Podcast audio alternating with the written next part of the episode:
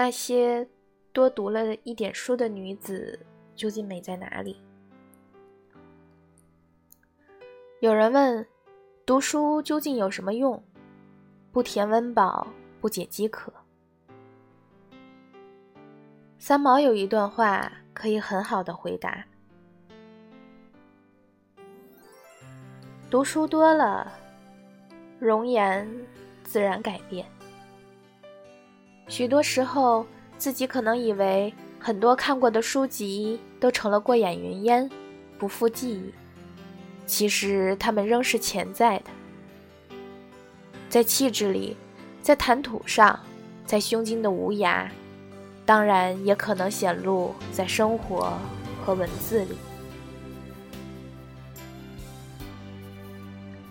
若非要实力印证的话，一个站在镁光灯下的女子，用她在舞台上的一颦一笑、一举一动，给了这个问题一个极佳的参考答案。她是董卿。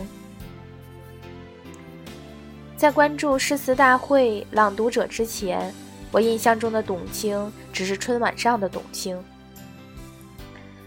主持人中，相貌、气质好的不胜枚举，并无什么非凡之处。但这之后，我却惊觉，如他这般可以凭文学底蕴深厚而圈粉的，主持界甚至娱乐界都在我二人。书中自有颜如玉，腹有诗书气自华。我们印象中总觉书读得多的人是一种特别的美，但是否又总难以详尽而确切地说出他们究竟美在何处？且看董卿身体力行来为我们解答：多读一点书的人究竟美在哪里？一个喜欢阅读的人能青春常驻。这世上没有长生不老秘方，阅读却是永葆年轻的灵丹妙药。你能相信吗？让你过目不忘的董小姐，今年已经四十五岁。岁月带走韶华，却沉淀出韵味。时光总是格外厚爱沾染诗书气息的美人。因为阅读能使人更积极乐观地对待生活，心态的青春反映到面容上，就成就了不老红颜。即使工作忙碌，董卿也从未停止学习。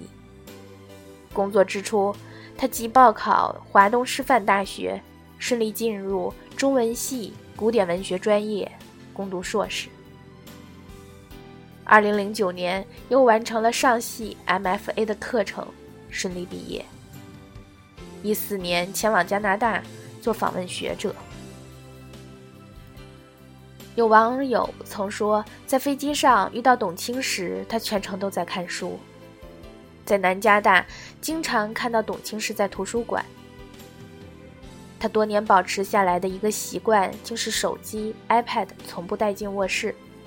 睡前一个小时是雷打不动的阅读时间，所以他的文化积淀才能如此深厚，他脸上的笑容才能始终青春动人。一个喜欢阅读的人，方能谈吐不凡。腹中若无笔墨，怎能舌战莲花？且看董卿如何在不同的舞台上信手拈来，吸粉无数。诗词大会篇第三场，台下专家讨论“天若有情天亦老”的下一句，他立即接上“月如无恨月长圆”，并且又说出了另一句诗：“天若有情天亦老，世间原只无情好。”俨然达到和专家同台，谈笑有鸿儒，往来无白丁的水准。当有一位选手告诉董卿，教他读诗的父亲是一位盲人时，动情的他随即引用了阿根廷盲人作家博尔赫斯的诗作，脱口而出：“上帝给了我浩瀚的书海和一双看不见的眼睛，即便如此，我依然暗暗设想，天堂就是图书馆的模样。不知多少人对这个诗人闻所未闻，对这首诗见所未见，而他却能在没有提词器的情况下临场发挥的恰到好处。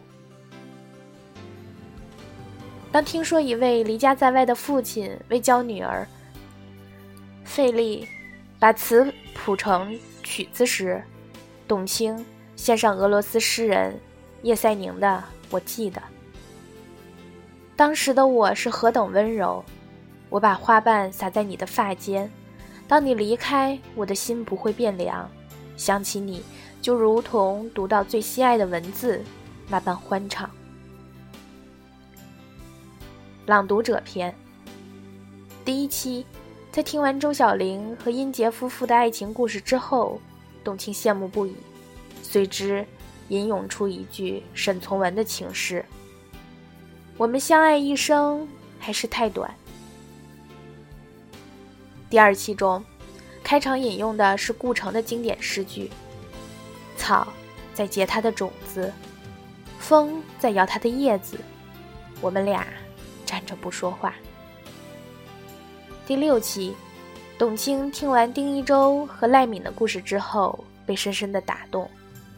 赖敏朗读了三毛的《你是我不及的梦》。朗读结束后，董卿也念了三毛的一首诗：“如果有来生，愿意站成一棵树，没有悲欢的姿势，一半在泥土安详，一半在风中飞扬。”第七期，现场到来在马里牺牲的中国维和战士申亮亮的家人。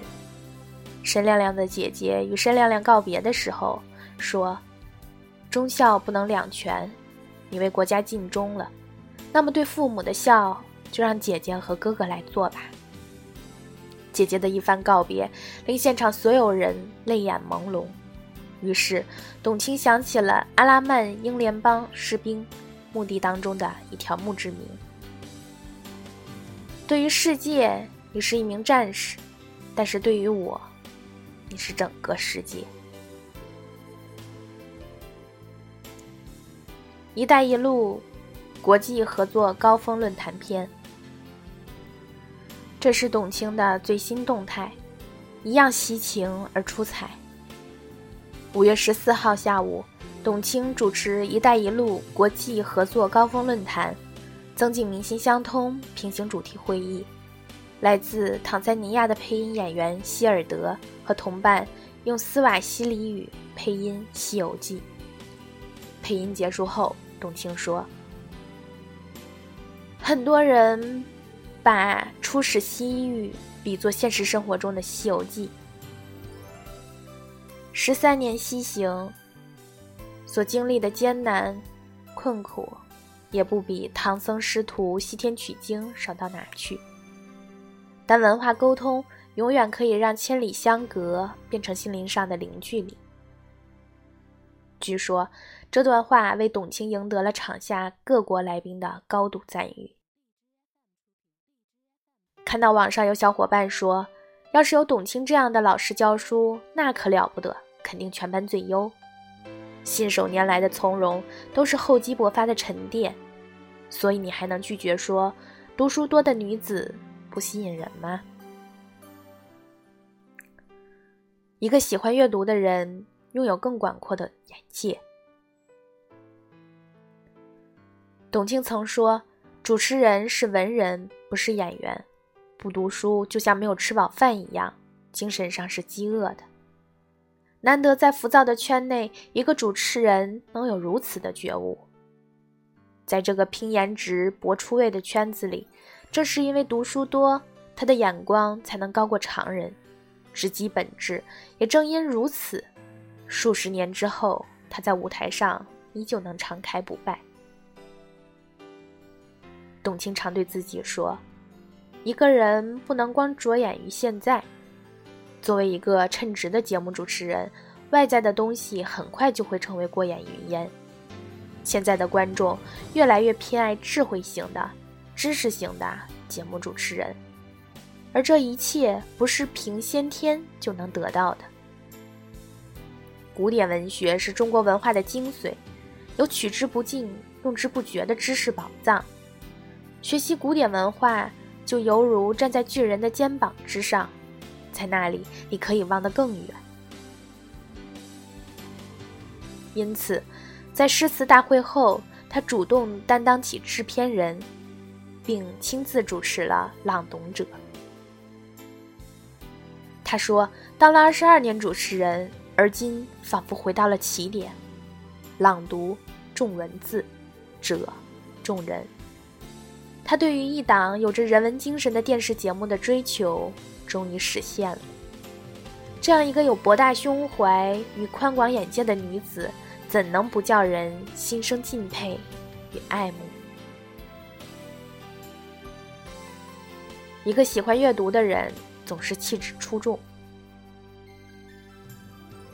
有人调侃说：“没想到有一天我们会和爸爸妈妈、叔叔阿姨、爷爷奶奶达成高度一致，被同一个主持人惊艳。”只能说，董卿无视了几代人之间的代沟，她确实做到了。但靠的是美貌吗？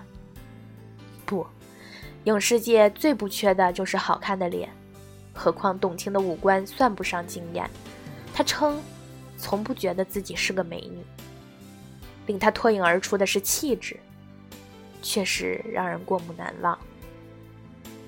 春晚舞台上，任何类型的礼服都能轻松驾驭，当然是靠气质撑起。全球首家刑侦科学类博物馆正式开馆，董卿出席，一袭白衣，知性大方。董卿在北京出席《朗读者》推介会，粉丝在微博曝光现场图片，画面中，董卿造型干练知性，不时撩发，更是气质出众。拍摄的杂志封面更端庄明艳，如国色牡丹。对董卿来说，不是服装成就了她，而是她成就了服装，而她的气质。